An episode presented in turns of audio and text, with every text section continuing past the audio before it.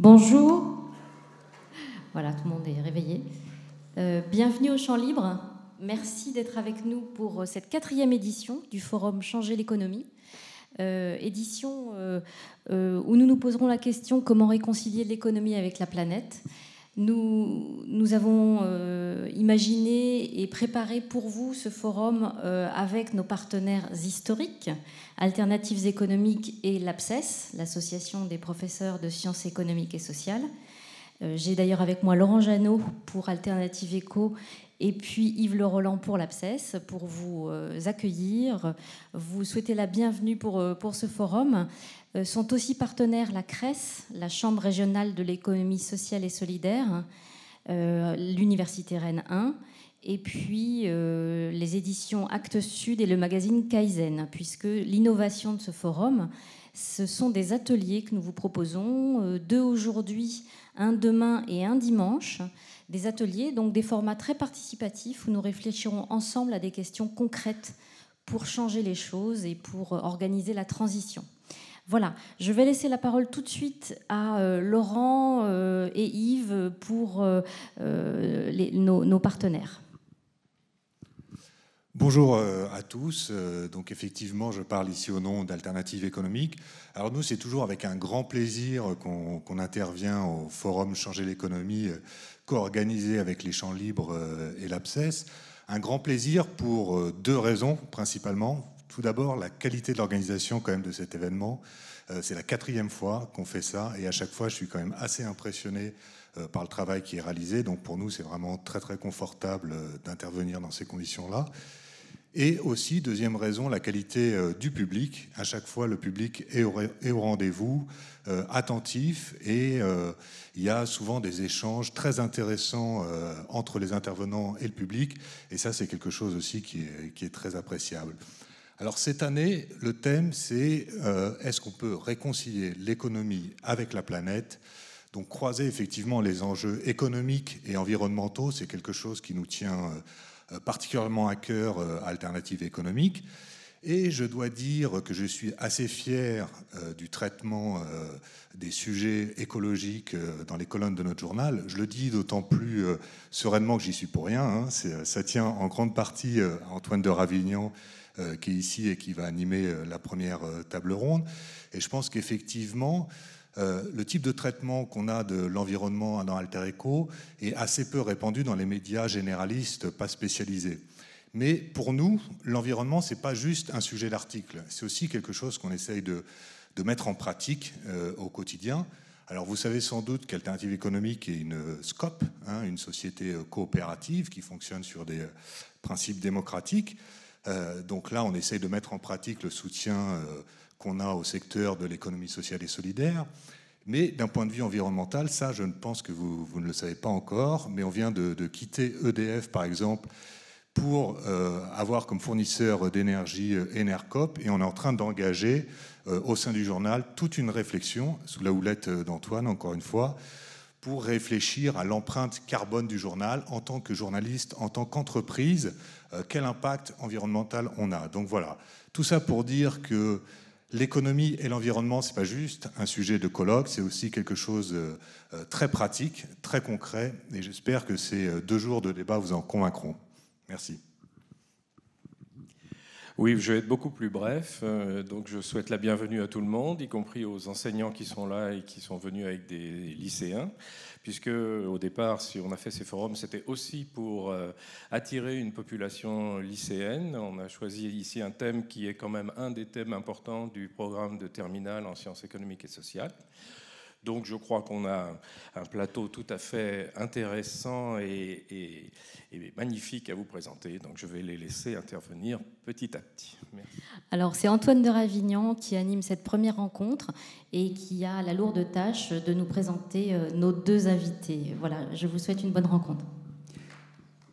Merci. Bonjour, bonjour à, à toutes et à tous. Merci d'être venus euh, aussi euh, nombreux. Merci aux organisateurs du, forum, donc euh, Changer l'économie, et merci à Patrick Criqui et à Marie-Hélène Hubert de venir nous apporter leur, éclairage sur cette question des, des énergies fossiles, donc cette, cette, cette transition, comme l'a rappelé Laurent Janot, qui n'est pas simplement une question globale, mais aussi une question très locale qui se pose à notre niveau, dans nos vies quotidiennes, dans, notre, nos lieux de travail. Et, effectivement, il faut agir absolument à, tous les, niveaux. Marie-Hélène Hubert, donc vous êtes économiste à l'Université de, de, Rennes, au Centre de recherche économie et management. Euh, donc la transition énergétique, c'est un, un, gros sujet pour vous. Euh, entre nombreux points sur votre CV, je, relève que, vous avez travaillé sur les impacts économiques et environnementaux des, du développement des biocarburants. Vous êtes aussi intéressé au gaz, de, au, gaz de schiste, au pétrole de schiste et leur rôle dans la recomposition des, marchés énergétiques mondiaux. J'ai l'impression que mon micro est un peu, un peu réglé haut. Merci la régie. Euh, vous travaillez aussi sur, euh, sur euh, les liens entre dégradation, raréfaction des ressources naturelles et les enjeux de, pauvreté, de, de, conflits, en particulier dans les, pays du Sud et dans, le cas de l'Inde. quant, à, quant, à, Patrick Criqui, vous êtes également économiste et vous, vous travaillez sur l'économie de la transition énergétique et des politiques climatiques au laboratoire d'économie appliquée de Grenoble. Vous avez collaboré aux travaux du GIEC. Alors le GIEC, c'est le groupe international d'experts du climat dont les rapports euh, sont adoptés à l'unanimité des, États membres des, Nations Unies. Donc, euh, ce que raconte le GIEC, c'est euh, un peu le, un consensus sur, sur de, la, science au moment où ces rapports sont, produits, donc ils sont euh, très très très largement euh, partagés. Au niveau français, vous êtes membre du Conseil économique pour le développement durable et du Comité d'experts pour la transition euh, énergétique, qui joue un rôle en, ce moment particulièrement important puisqu'on est en pleine révision de la stratégie nationale bas carbone et de la programmation pluriannuelle de l'énergie, donc sur lequel votre comité a son mot à dire. Euh, et en particulier, vous travaillez sur le, monitoring de la, transition énergétique en France. Donc vous nous direz un peu où est-ce qu'on en est euh, à ce niveau-là. Alors je trouve que c'est une très très bonne idée de démarrer ces, journées par une, euh, une, discussion sur l'énergie, parce que quand on se demande, donc c'est le thème de nos, réunions, de nos, journées, comment réconcilier l'économie avec la planète, un des gros nœuds du problème, c'est notre système énergétique avec tous ses effets directs et indirects sur le climat et la biodiversité. Euh, j'aurais une petite réserve sur la, manière dont, on a intitulé cette première table ronde. Euh, peut-on se passer de pétrole euh, Parce que le pétrole, c'est une partie de notre problème. C'est 32% de la, consommation d'énergie à l'échelle de, la planète aujourd'hui, si, je me trompe, Patrick ou Hélène. si on se passait du, du pétrole, on n'aurait réglé qu'une petite partie de notre, notre problème.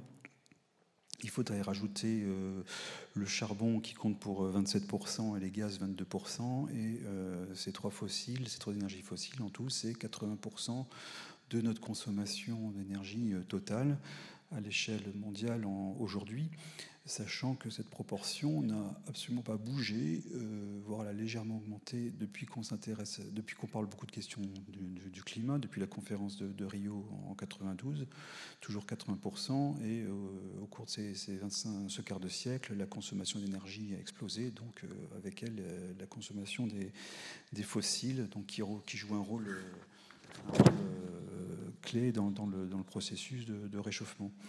Donc une première euh, question que j'aimerais vous, poser, c'est euh, bah, compte tenu du, risque climat, compte tenu de, notre engagement de, rester bien en dessous des 2 degrés de réchauffement par rapport à, l'ère pré-industrielle, euh, on peut se permettre de continuer à, brûler nos fossiles comme on le fait aujourd'hui pendant, combien de temps? Est-ce que bah, Marie-Hélène, vous voulez répondre? Alors peut-être qu'on peut montrer les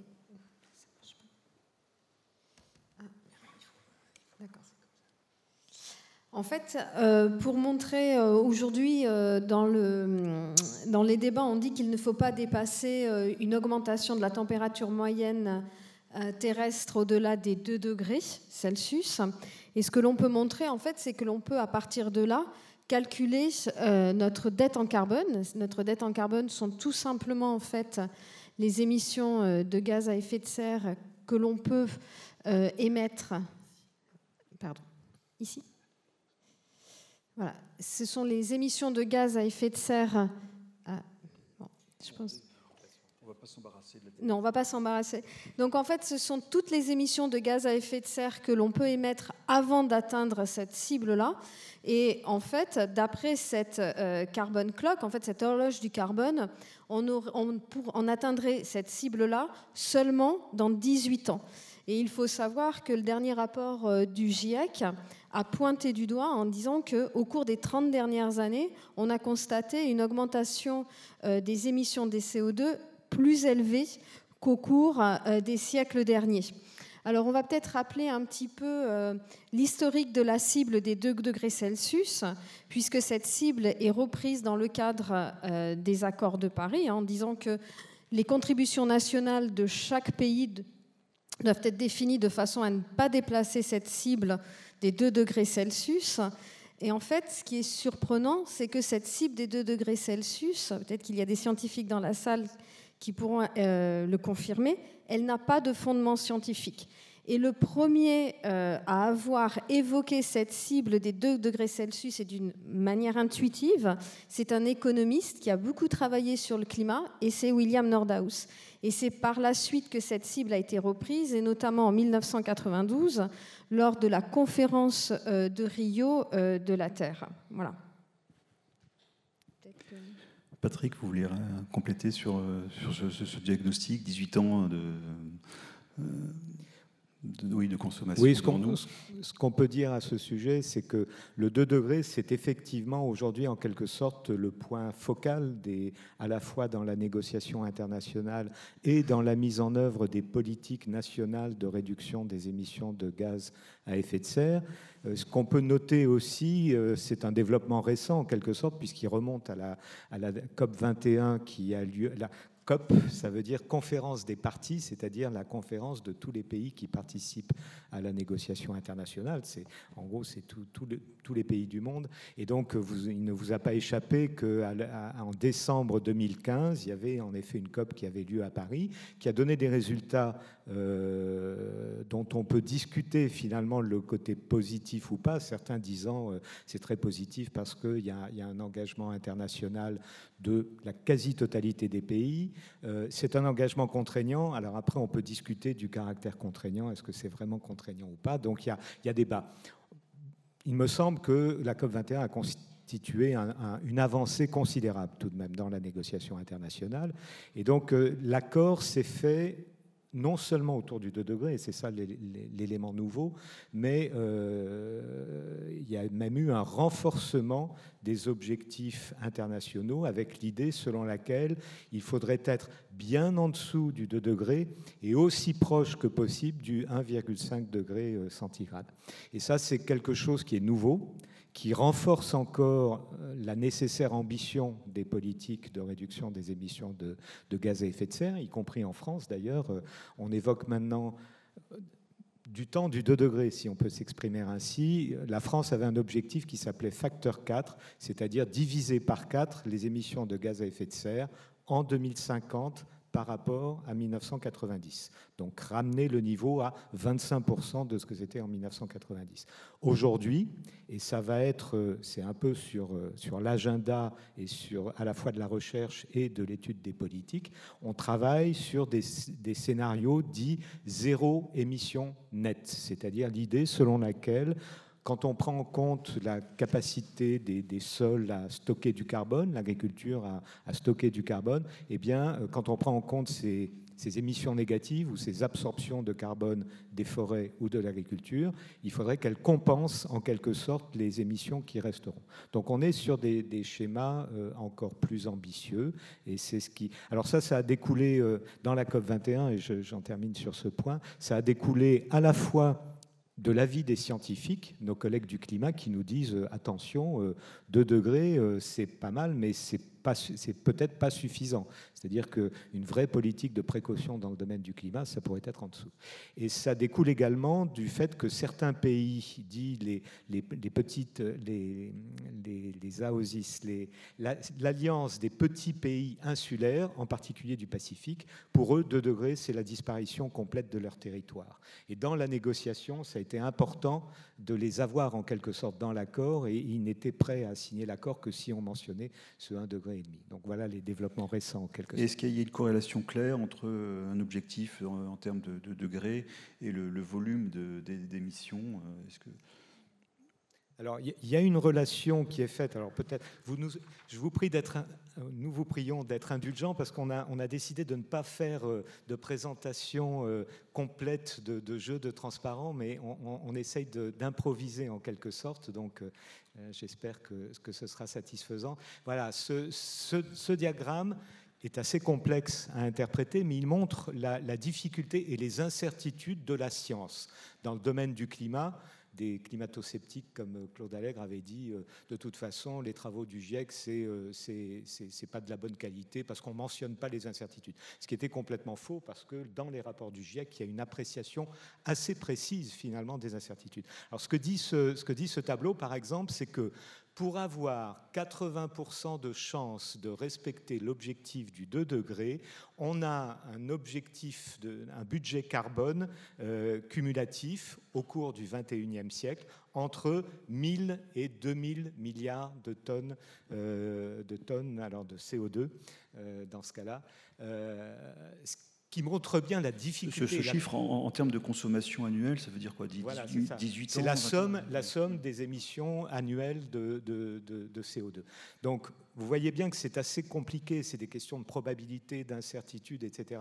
Et, le GIEC se saisit véritablement de ces difficultés. Et je, conclurai simplement en disant que, euh, bon, si on veut être prudent, euh, limitons-nous à 1000 milliards de tonnes sur le siècle cumulé. Et, et surtout, ne considérons pas que les incertitudes sont un justificatif de la non-action. Je crois que c'est ça le message important. Même s'il y a des incertitudes scientifiques, ça ne veut pas dire qu'il faut laisser filer. Au contraire, au contraire, il faut agir et il faut euh, prendre en compte ce que nous dit la science et construire des politiques qui soient raisonnables compte tenu de ce que nous disent euh, les scientifiques, en particulier nos collègues du climat. Ok, donc euh, vous avez un peu cadré euh, ce que, ce que nous dit la, science. Euh, moi, j'en comprends. Effectivement, il faut, agir vite. Est-ce qu'on peut compter sur la, raréfaction de ces ressources fossiles qui sont, qui sont épuisables pour nous faire basculer vers, vers un monde euh, bas carbone. Moi, je me souviens, le, premier choc pétrolier, 73, euh, bon, j'étais gamin, mais c'était le moment où on commençait à s'intéresser aux économies d'énergie. C'est le moment où on a, on a, créé en France euh, l'ADEME, c'est là où on a fait la première réglementation thermique sur, sur, les, sur les logements neufs pour avoir des, des logements moins énergivores. On a boosté aussi le nucléaire, ça c'est une autre histoire.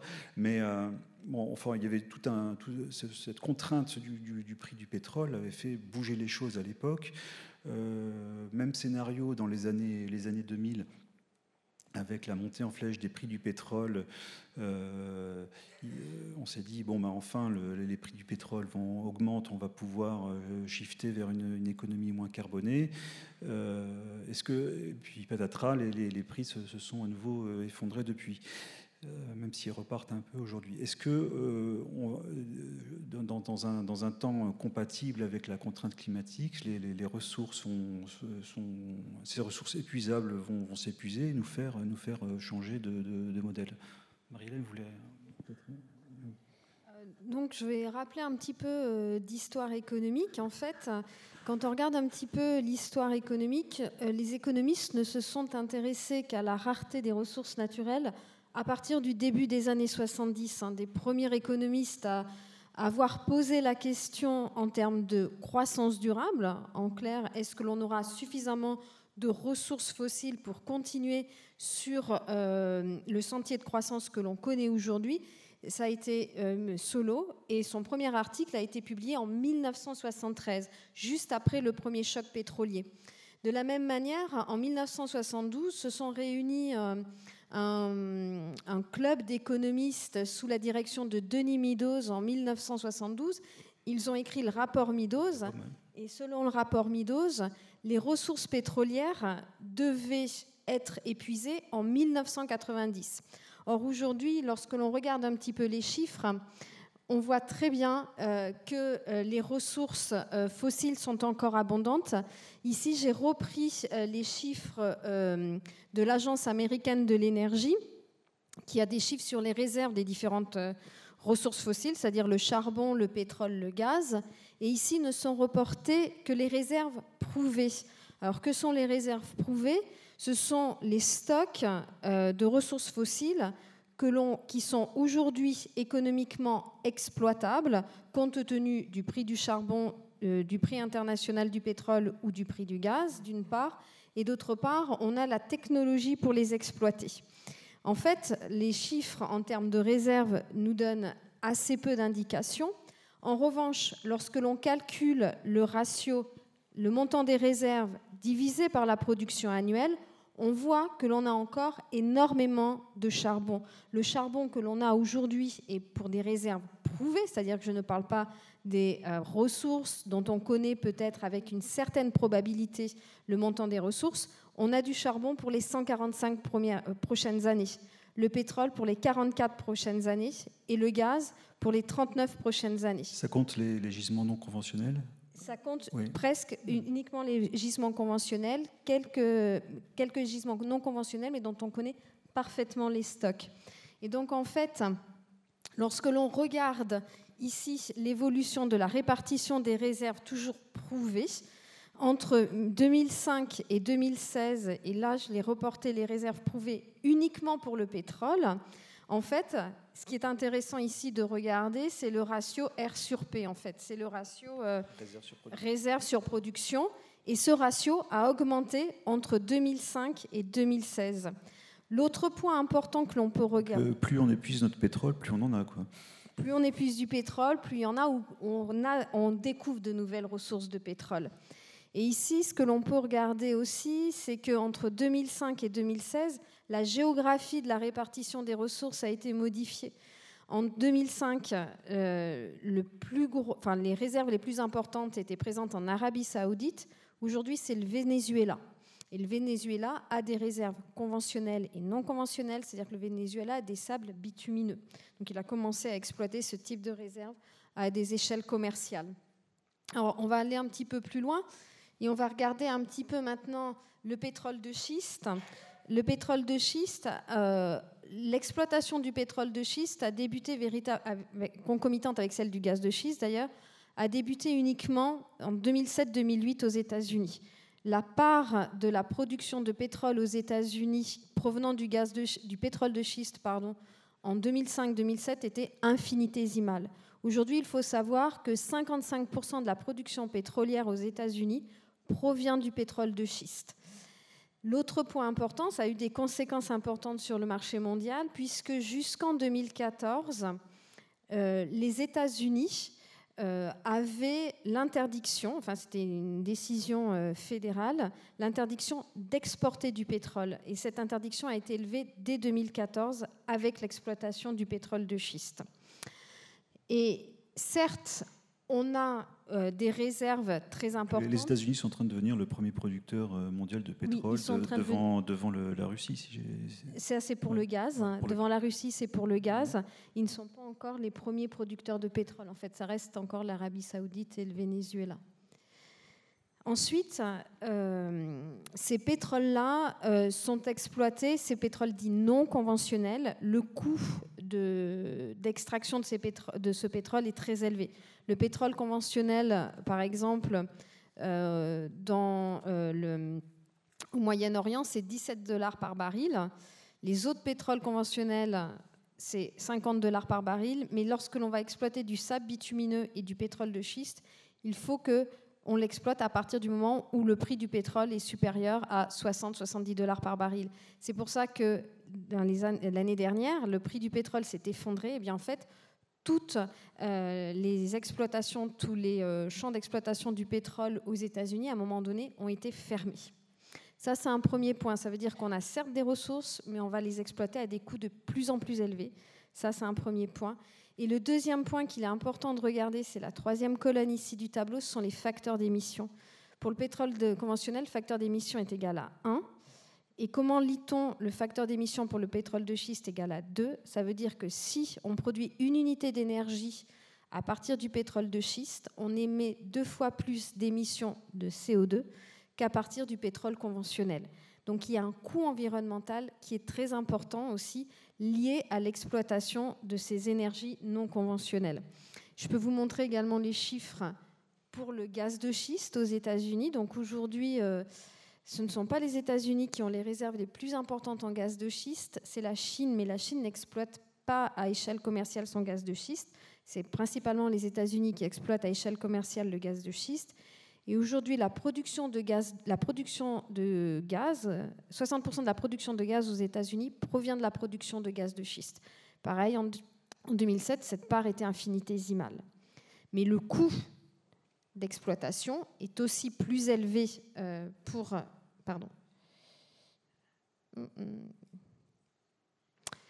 le, pour le gaz de schiste et c'est de l'ordre de 1 pour 2. Et pareil, les facteurs d'émission sont très importants, de l'ordre de 1 pour 2, sauf qu'ici, j'ai pris des chiffres qui ne prenaient pas en compte. C'est-à-dire quand on exploite le gaz de schiste, il y a une probabilité de rejeter du méthane importante, des fuites de méthane importantes. Il y a des études qui ont montré que si on prenait en compte les fuites potentielles de méthane suite à l'exploitation du gaz de schiste, le gaz de schiste polluait plus que le charbon. Si je comprends bien, ce, ces, fossiles, bon, même si leur, coût d'extraction euh, augmente euh, au fur et à mesure de leur, euh, raréfaction, l'économie s'en accommode quand même relativement bien. La, contrainte du coût n'est pas, pas suffisante pour nous en faire sortir. Je peux éventuellement compléter sur ce point. D'abord pour dire que je suis en total accord avec les analyses de, ma voisine, mais je vais me faire un peu l'avocat du diable parce que vous avez sans doute entendu parler des, des thèses selon lesquelles précisément on allait manquer d'énergie fossile, on allait manquer de pétrole et que ce serait, on risquait donc une catastrophe parce que ce serait la, la guerre généralisée euh, internationale pour se procurer le peu de pétrole qui, restera. C'est euh, ce qu'on a appelé les théories du pic pétrolier. Et il y a toujours aujourd'hui des gens, des experts très compétents euh, qui, défendent cette thèse. Euh, j'ai souvent tendance à dire euh, les, experts sont formels, le seul problème c'est qu'ils ne sont pas d'accord. mais sur cette, idée du pic pétrolier, je crois que ce que, disait Marie-Hélène illustre bien, ou ce que, disait aussi Antoine par la suite. Moi, j'ai pu observer au cours d'une carrière dans le domaine de l'économie de l'énergie qui commence à être un peu longue maintenant, plusieurs fois le mécanisme suivant. Euh, la demande en particulier de pétrole, à un certain moment, est plus dynamique que l'offre de pétrole. Donc il y a des tensions sur les marchés. Donc le prix augmente. À ce moment-là, euh, les pétroliers, dont c'est le boulot, et il faut reconnaître qu'ils sont assez performants dans leur boulot, mettent en œuvre de nouveaux gisements qui coûtent plus cher, mais ils peuvent les mettre en œuvre puisque le prix a augmenté. Et puis, à un certain moment, on peut avoir des phénomènes où l'offre devient plus dynamique que la demande, donc il y a plutôt, on est plutôt en surcapacité. Alors le prix se casse la figure ce que, vous rappeliez euh, sur euh, ce qui s'est passé récemment pour les pétroles de schiste. Mais attention, parce que les pétroliers, en effet, sont assez compétents, ils ont des moyens financiers considérables, et ils sont très bons pour, une fois qu'on a lancé l'exploitation de nouveaux types de gisements, pour réduire les coûts et rendre ces gisements rentables, même si le prix, euh, même si le prix diminue. Donc il y a pas. On a, vu effectivement les, Américains euh, réduire énormément leurs coûts de production en réponse à la, stratégie euh, du Moyen-Orient d'essayer de, contrôler les, volumes pour faire, pour, faire remonter les, pour faire remonter les prix. Et cette stratégie a, échoué. Absolument. Ça, c'est le jeu entre, entre les grands producteurs. Donc, mon, mon analyse, euh, qui est proche de celle de, Marie-Hélène, c'est bien de dire que on pourrait presque dire, malheureusement, nous n'allons pas manquer de pétrole, et encore moins de charbon, parce qu'effectivement, comme Antoine l'a dit dans son introduction, euh, l'ennemi principal, si l'on peut s'exprimer ainsi, c'est le charbon, hein, qui est, l'occasion, qui, qui, émet plus de CO2 par unité d'énergie fournie aux consommateurs que les autres fossiles. Mais donc, malheureusement, le problème du climat ne va pas être réglé par la pénurie des ressources fossiles.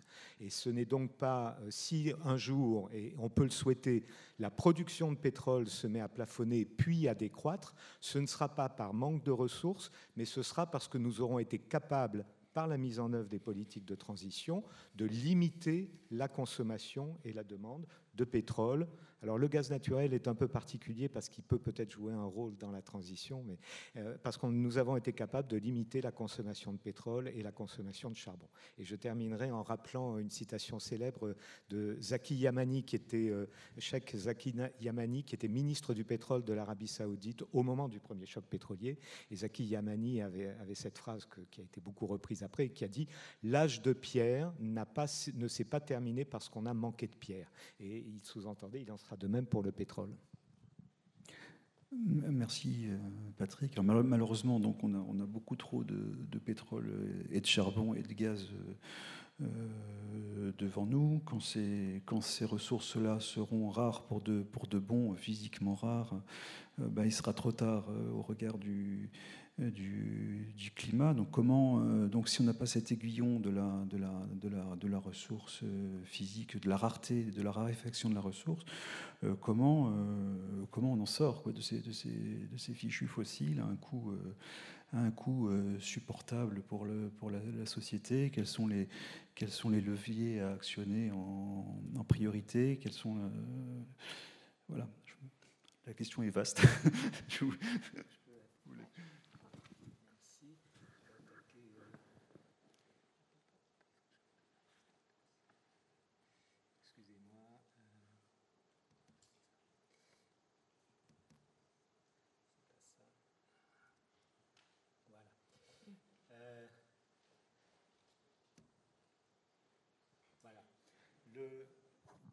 L'enjeu pour, euh, pour les prochaines années, je dirais les toutes prochaines années, puisque quand on écoute nos collègues du climat, hein, ils nous disent qu'en gros, cette neutralité carbone que j'évoquais tout à l'heure, hein, c'est-à-dire le fait de globalement de ne plus émettre de, de, gaz à effet de serre, il faut y arriver à l'horizon un peu après 2050. Donc on est aujourd'hui en 2018, 2050, finalement c'est tout proche. Hein, c'est tout proche, en particulier pour une transformation du système énergétique. Le système énergétique se caractérise par des infrastructures lourdes, par des gros investissements. Donc tout ça, ça ne se fait pas euh, comme ça euh, d'un claquement de doigts. Et, donc euh, il y a urgence. Il y a urgence. Pour arriver à cet objectif, peut-être qu'un des concepts que l'on peut utiliser, c'est le concept de la décarbonation profonde des systèmes énergétiques. Et avant la conférence de Paris, la COP 21 dont je parlais tout à l'heure, j'ai participé à un projet de recherche international dans lequel il y avait 21 équipes représentant 16 pays, tous grands émetteurs de gaz à effet de serre. Et on s'est posé la question de savoir quels moyens, quels leviers activer pour réussir cette décarbonation profonde des systèmes énergétiques. Et dans ce, groupe de recherche, il y avait un collègue américain, Jim Williams, qui travaille à San Francisco, qui venait de publier un, article très intéressant sur la décarbonation en Californie. Et euh, il présentait les choses de la manière suivante, et ça a constitué en quelque sorte le, le fond commun, de, le savoir commun de, cette recherche. Il disait la chose suivante. Le premier pilier à, activer, c'est ce qu'on appelle l'efficacité énergétique, c'est-à-dire comment faire en sorte de réduire les consommations d'énergie pour un, pour un service donné, un service de chauffage, un service de déplacement, un service de production de, biens industriels. Donc comment euh, limiter euh, et réduire la, la quantité d'énergie consommée par service produit. En France, on rajouterait certainement, et l'association Négawatt euh, défend l'idée que l'efficacité c'est bien, la sobriété c'est encore mieux. Alors je suis en partie d'accord avec cette thèse, c'est-à-dire que la sobriété, ça peut être bien, mais il faut savoir aussi que la sobriété, bon, c'est pas forcément, enfin, comment dire, il va falloir des changements importants dans le comportement. Pour, comment, euh, comment, on la définit la sobriété? Alors la sobriété, c'est se serrer bah, la ceinture, c'est la bougie. Bah, alors c'est ça la difficulté. La, le mieux, c'est si l'on peut dire la sobriété collective, c'est-à-dire le fait que par exemple dans le domaine du transport, euh, on soit capable de développer des, systèmes de transport tels qu'on va diminuer les quantités de transport nécessaires pour faire fonctionner euh, les déplacements quotidiens, que ce soit de travail ou de, loisirs, etc. Donc la sobriété, c'est ça. La sobriété, ça peut être aussi de dire, euh, au lieu de se chauffer à 21 ou 22, c'est mieux de se chauffer à 18 c'est là où on a une dimension plus, individuelle de, la, de sobriété, dont on peut discuter. Ça, c'est à chacun de se poser la question de savoir euh, s'il accepte de, vivre à 18 degrés ou si finalement 20 degrés c'est confortable. Bon, il faut pas, je dirais qu'il ne faut pas masquer ces problèmes aussi de, confort et d'agrément en quelque sorte. Il est clair que d'avoir des locaux bien chauffés, euh, pas excessivement, mais bien chauffés, c'est aussi un élément de confort. voilà, on peut discuter de ça. Donc ça, c'est le volet maîtrise de la demande et, Jim Williams disait, bon, il faut commencer par ça et je crois que la plupart des experts de, ces questions sont d'accord avec ça. Il faut, il faut commencer par des politiques de demande. Le deuxième volet, c'est euh, décarboner les systèmes de, conversion de, de l'électricité et pas uniquement de l'électricité d'ailleurs, on pourrait aussi rajouter. Donc l'électricité, c'est développer des moyens de production qui ne sont pas des centrales à charbon ou des centrales à gaz, mais euh, ou bien euh, des énergies renouvelables, éolien, solaire, biomasse, la question du nucléaire ne peut pas, à ce niveau-là, être complètement oubliée, c'est-à-dire c'est une, un vrai, une vraie question. Le nucléaire est une manière de produire de l'électricité qui n'émet pas directement de gaz à effet de serre. Maintenant, ce n'est pas à vous que j'apprendrai que le nucléaire pose d'autres problèmes et il faut euh, que chaque pays, je dirais, se pose la question de savoir s'il accepte de garder dans son mix énergétique du nucléaire ou pas. En tout cas, essayer de sortir les, énergies fossiles des systèmes de conversion d'énergie, euh, et, en particulier le, secteur électrique. Mais il y a eu euh, il y a récemment une étude de, l'ADEME qui vient de sortir sur des scénarios 100%, 100%, euh, 100 gaz d'origine biologique, 100% gaz d'origine renouvelable, pardon, 100% gaz d'énergie renouvelable. Donc ça, c'est un travail important. Et le dernier volet de la transformation qui est devant nous, c'est l'électrification de certains usages ou euh, effectivement le remplacement de gaz naturel par du, gaz d'origine renouvelable. L'électrification, on en entend beaucoup parler aujourd'hui, on a notamment dans les transports, avec les prémices, je dirais, d'un développement massif des véhicules électriques.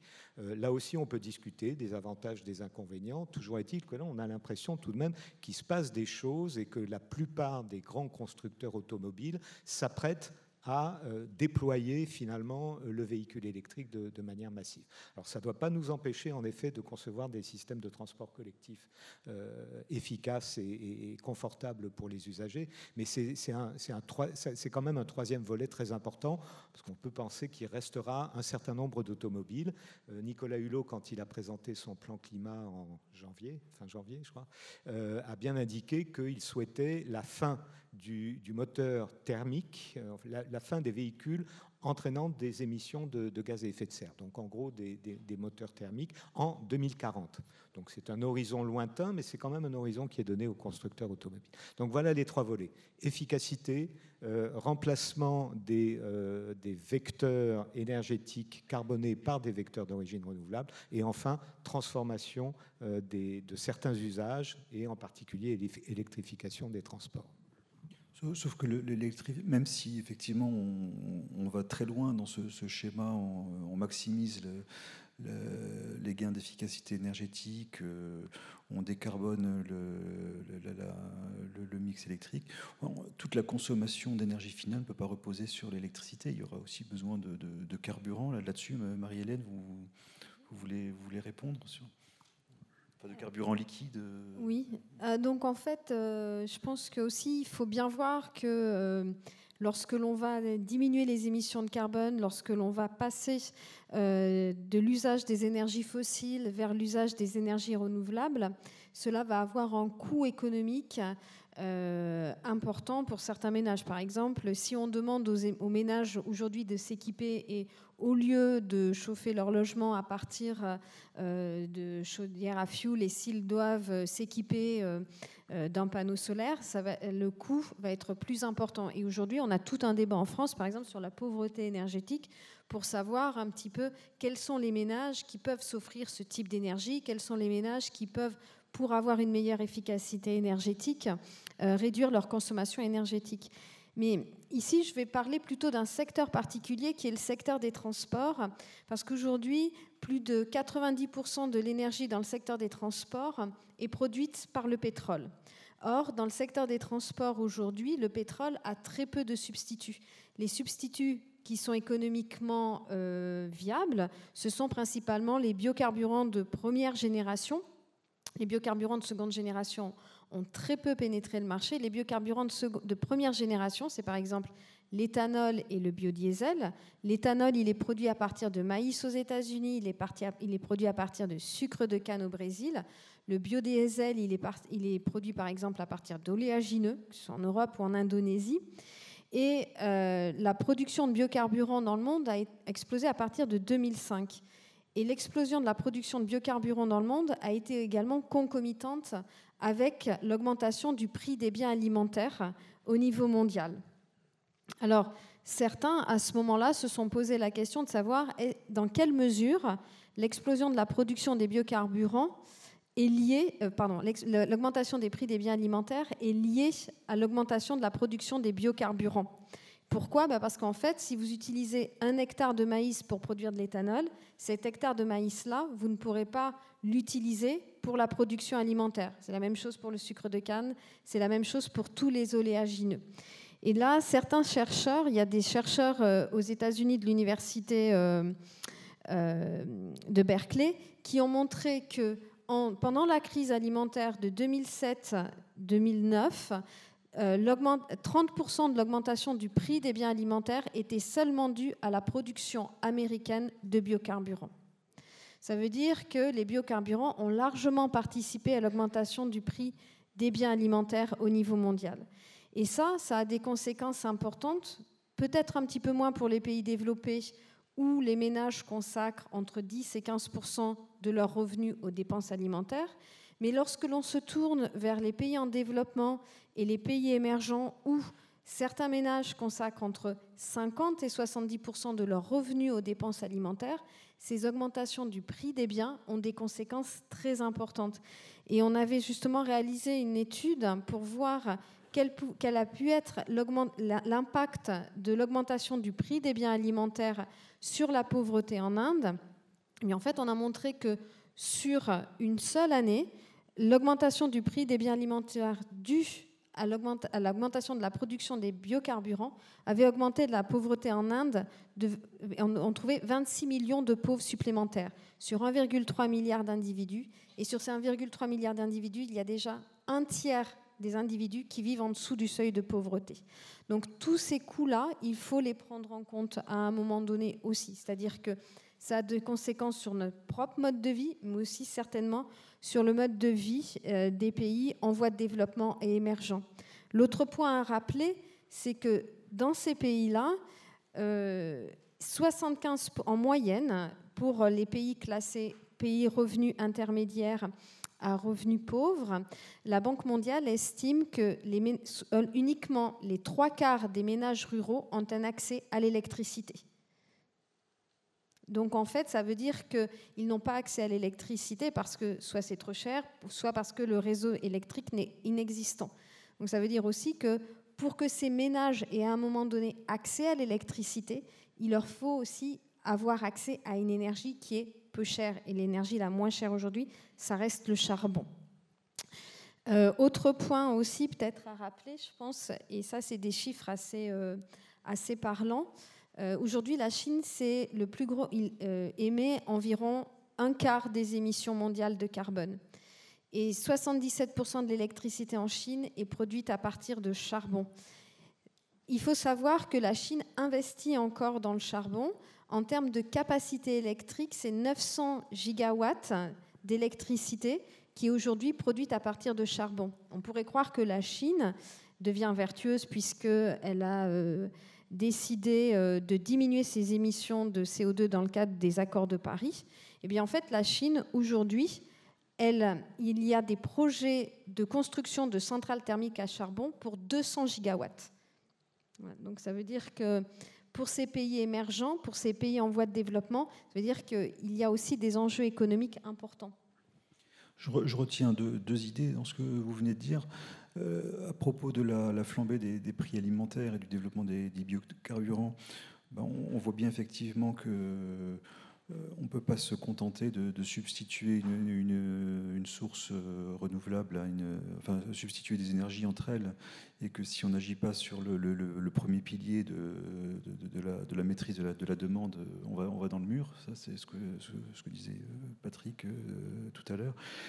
Et, par rapport aux, besoins énergétiques des pays du Sud, on voit bien effectivement qu'il y, a un besoin de croissance, un besoin de développement et des, besoins qui sont satisfaits et qui doivent être, qui doivent l'être, euh, dans un système global où il faut qu'on réduise euh, collectivement nos, émissions. Comment on arrive, euh, on arrive finalement à, quelque chose de, satisfaisant alors que l'accord de Paris finalement a abandonné toute logique de de, concertation internationale sur, sur, la baisse, des émissions, où chaque État fait un peu ce qu'il veut. Euh, est-ce que vous voulez répondre, Patrick Est-ce qu'on peut arriver à, trouver, à, équilibrer cette, cette équation?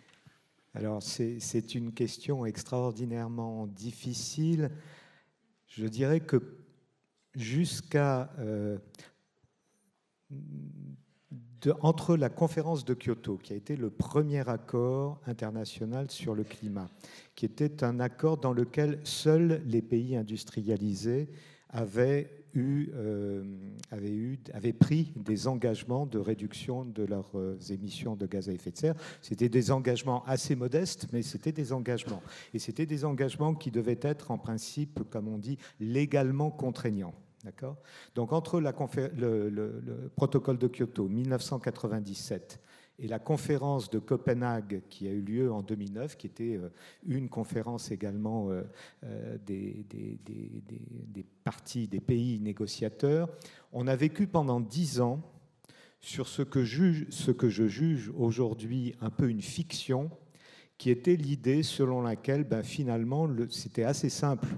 Il suffisait de se fixer un objectif mondial d'émission qui soit compatible avec l'objectif du 2 degrés que l'on évoquait tout à l'heure, premier temps. Deuxième temps, on se répartissait ce budget carbone entre les différents pays. Alors là, évidemment, toutes les questions d'équité internationale et comment on définit une clé de répartition juste entre un pays comme, comme l'Inde, euh, dans lequel les, émissions de, gaz à effet de serre sont, sont de l'ordre de 1,8 tonnes de CO2 par habitant et par an, et les États-Unis, dont les émissions par tête sont de 18 tonnes de CO2 par habitant et par an, donc un facteur 10. Donc comment on fait Comment on répartit en quelque sorte ce budget global? Ça, c'était le deuxième temps. Et c'est à mon avis cette étape-là qui a, qui, a, qui a, coincé en quelque sorte dans la vision du monde de, l'époque. Et puis il y avait un troisième temps qui est là, je, je, fais un peu amende honorable pour la corporation des économistes, il y avait un troisième temps qui était de dire, bah, de toute façon, on va se donner comme ça des quotas par pays. Et puis, pour, euh, pour que ce soit efficace en termes économiques, on va faire un grand marché mondial des quotas d'émissions c'était très joli sur le, tableau noir, si je puis dire.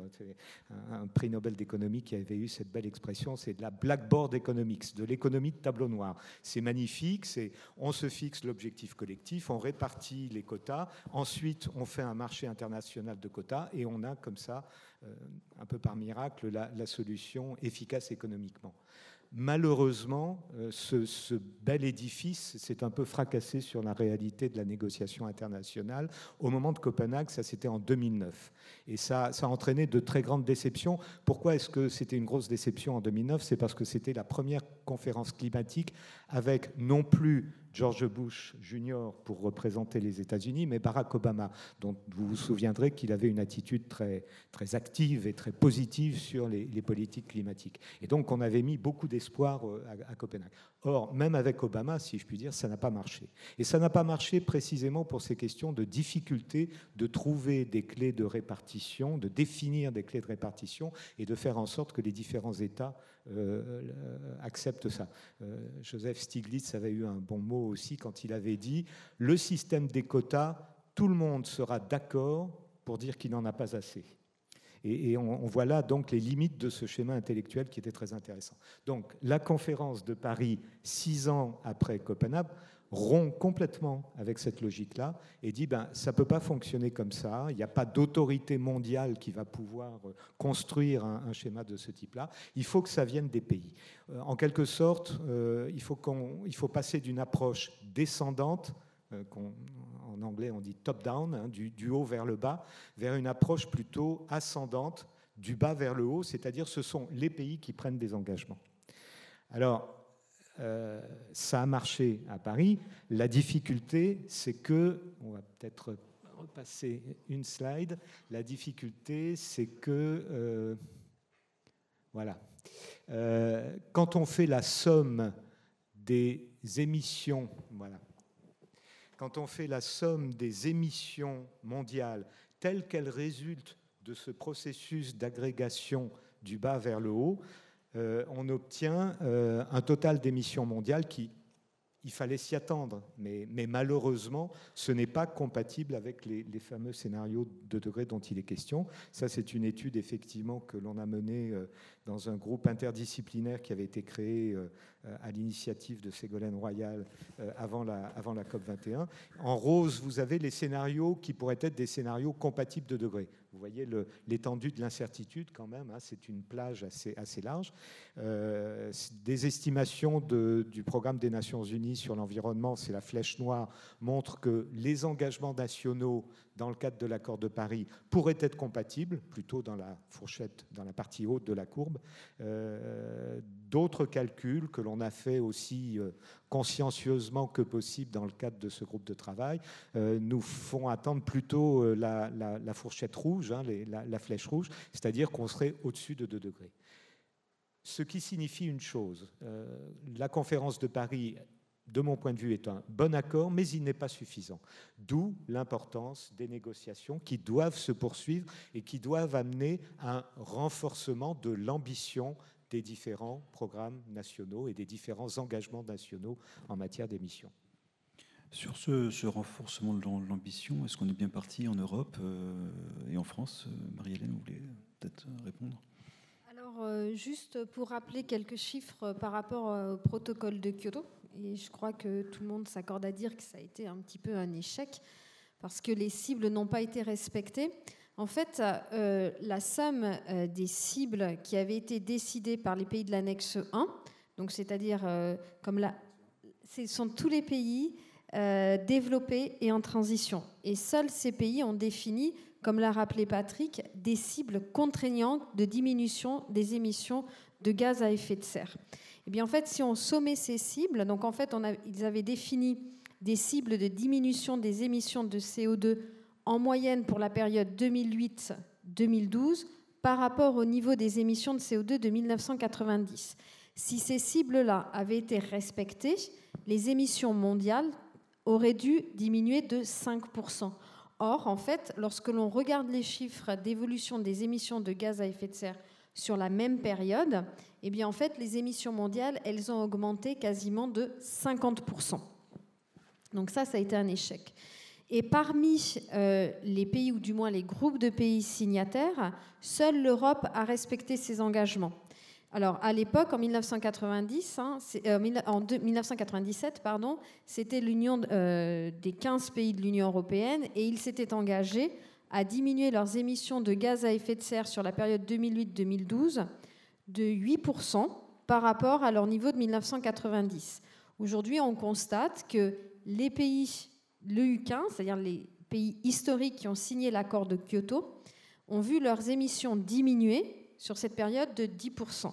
Et lorsque l'on inclut dans ce groupe-là les pays de l'Union des 28, les émissions ont augmenté de, diminué de 15%. Donc on a souvent considéré l'Europe comme la, bonne élève en fait du protocole de Kyoto. Donc en fait, ce que l'on a fait, euh, un groupe de chercheurs de, à Rennes, on s'est interrogé pour savoir si effectivement l'Europe avait été vertueuse. Et on peut se demander, l'Europe a-t-elle été vertueuse parce qu'elle a investi dans des énergies renouvelables, etc. Mais en fait, lorsque l'on regarde la composition du portefeuille énergétique en Europe, c'est à plus de 75% des énergies fossiles pour la consommation énergétique finale.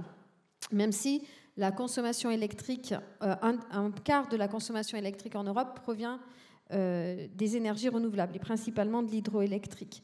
Donc en fait, on peut mettre un bémol sur euh, le caractère vertueux de l'Europe parce que dans le même temps, les pays européens sont passés, et notamment pour les pays en transition, d'une économie basée principalement sur l'industrie vers une économie de services. Une économie de services émet beaucoup moins de CO2. Et d'autre part, il y a des études qui ont montré qu'une part importante de la diminution des émissions de CO2 en Europe n'ont pas été dues grâce, comme on peut le penser, à des investissements en termes d'énergie renouvelable, même si la part des énergies renouvelables a augmenté durant la période, mais cette baisse des émissions de CO2 est aussi due à des délocalisations, et notamment à des délocalisations d'industries fortement polluantes. On peut penser à la délocalisation, par exemple, des industries type euh, aciérie, manufacture, vers des pays en voie de développement ou des pays émergents on n'est pas si vertueux parce que la, vertu, ça coûte, cher. Est-ce que, qu'est-ce que ce serait une équation économique insupportable d'être complètement euh, décarboné euh, en Europe Patrick Rigui, qu'est-ce qu'ils disent les modèles? Est-ce que c'est une équation gagnante de, sortir des fossiles ou, euh, au contraire, c'est une charge telle que on comprend qu'on n'y va plus vite finalement? Bah, là encore, euh, les, modèles, les modèles énergétiques permettent d'apporter des éléments de réponse. Le problème, c'est que les résultats ne sont, pas du tout, euh, sont pas du tout convergents. Je dirais qu'il y a deux manières de, de, voir les choses, en quelque sorte. La, la première manière, c'est de dire, euh, on part du système économique actuel, on va lui mettre des contraintes d'émission, et puis, on va regarder comment les, choses se transforment, quels sont les, changements de, technologie. Et le plus souvent, quand on adopte cette démarche, qui est un peu la démarche économique classique euh, des, modélisateurs ou des, oui, de, ceux qui font les études d'évaluation économique, en général, on s'aperçoit qu'il y, y, a un coût pour l'économie, il y a une perte de, de PIB euh, sur le long terme qui est liée au fait qu'on a un système qui existe aujourd'hui, on lui met une contrainte supplémentaire, bon, ben forcément, c'est plus difficile quand il y a des contraintes que, que quand il n'y en a pas. C'est une vision des choses. Il y a une autre vision des choses qu'on pourrait d'ailleurs référer à un autre courant de pensée économique que, je, que j'appellerais schumpeterien, hein, du nom de, de, de cet économiste autrichien qui a, qui a immigré aux États-Unis quand euh, l'Allemagne a envahi euh, l'Autriche, Joseph Schumpeter, qui, qui, qui est remarquable parce que c'était le premier à prendre en compte le rôle de l'innovation dans l'économie.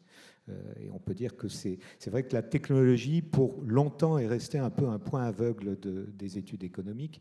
Et dans cette vision des choses, dans lesquelles toute enfin, c'est une vision en quelque sorte évolutionniste, on pourrait presque dire darwinienne de, l'économie, darwinienne dans le sens euh, non pas sélection, mais, avant tout euh, évolution, changement, changement profond des, systèmes. Donc dans cette vision, le défi qui est devant nous, qui est celui d'une transformation profonde de nos systèmes énergétiques, au lieu d'être une pure contrainte, devient éventuellement une opportunité. Une opportunité pour euh, de nouveaux investissements, investissement sur les infrastructures de transport, investissement dans la rénovation thermique du bâtiment, euh, investissement pour, développer euh, les énergies renouvelables. Et donc, euh, il y a devant nous une transformation. Je dirais, elle est tellement profonde, cette, cette transformation, qu'elle est peut-être paradoxalement presque plus porteuse d'espoir que véritablement porteuse de contraintes.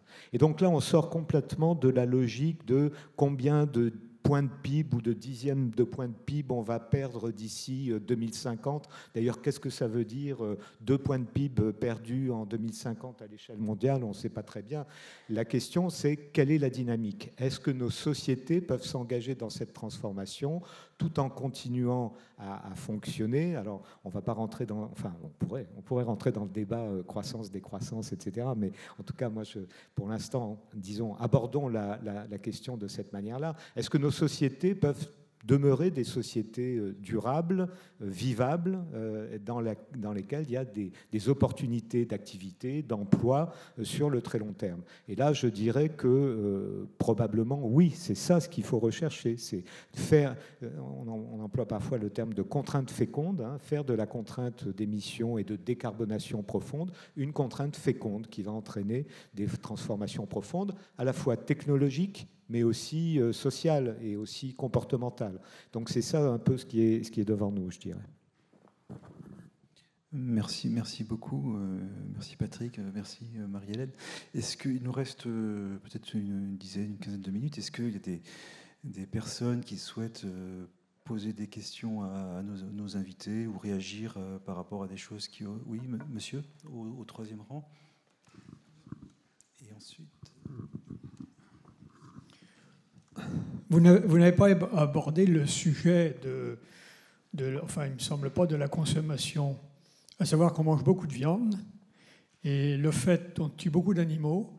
Je ne suis pas végétarien, mais le fait justement de, d'abord, on élève beaucoup d'animaux. Euh, on a des méga fermes aux États-Unis qui, qui produisent déjà du méthane, qui lui aussi est un gaz à effet de serre.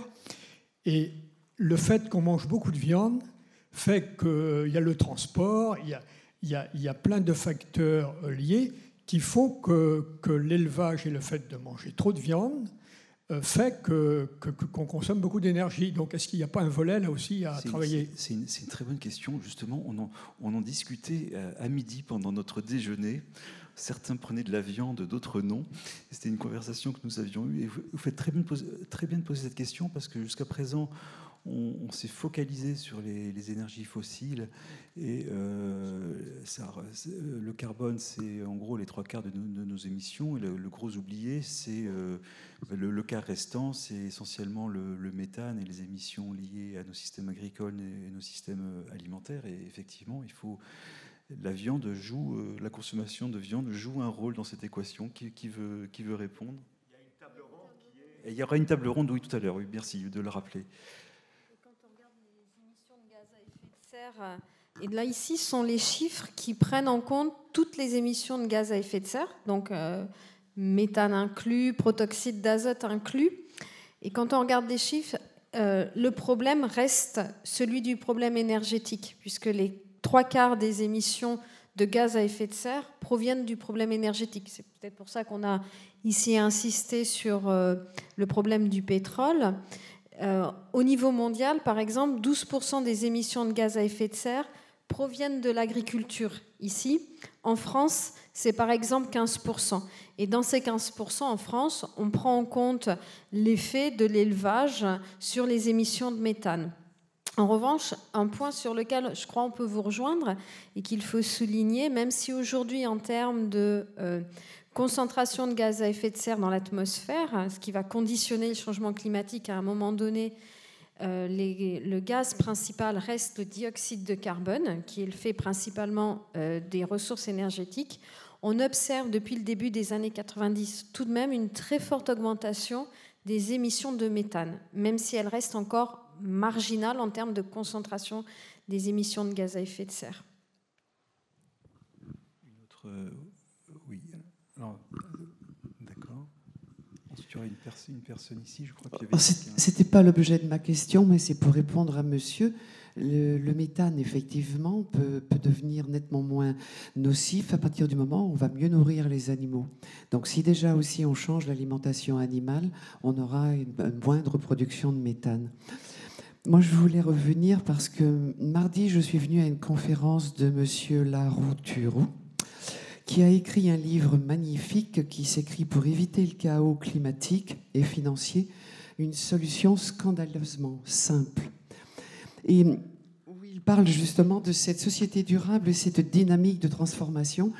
Il était terriblement enthousiaste à se dire, voilà, nous sommes à un point aujourd'hui, et tout ce qui va se passer demain, ça va être de la transformation, de l'évolution, parce qu'il faut qu'on change de culture, il faut que les gens, les jeunes entre autres, prennent conscience qu'il y a des possibilités fabuleuses de transformation.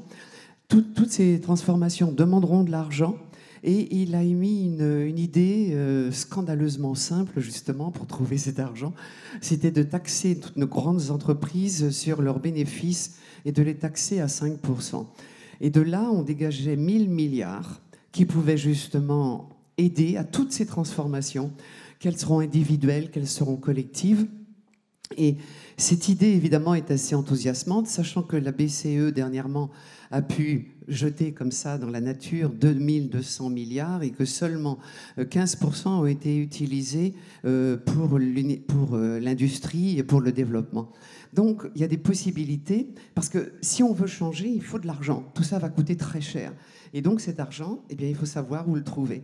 Et donc, c'est de, de voir comment on va pouvoir tous évoluer, changer d'attitude, de comportement.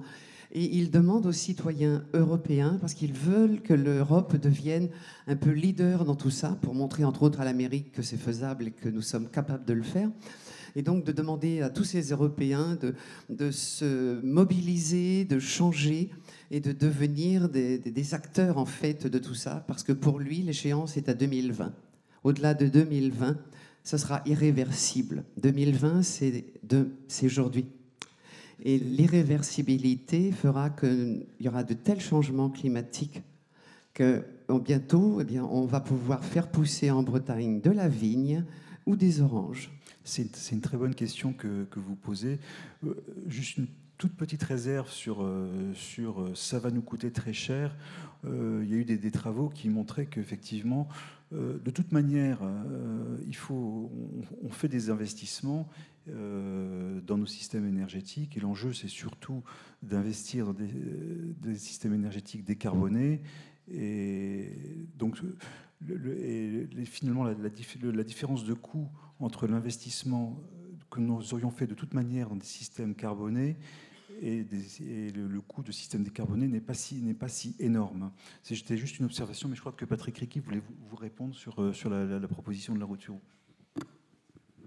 Oui, je, euh, je, pense que l'initiative de Pierre Larouturou et Jean Jouzel, Jean Jouzel est un climatologue très reconnu, donc euh, leur, initiative commune est tout à fait louable et je pense qu'il faut la soutenir.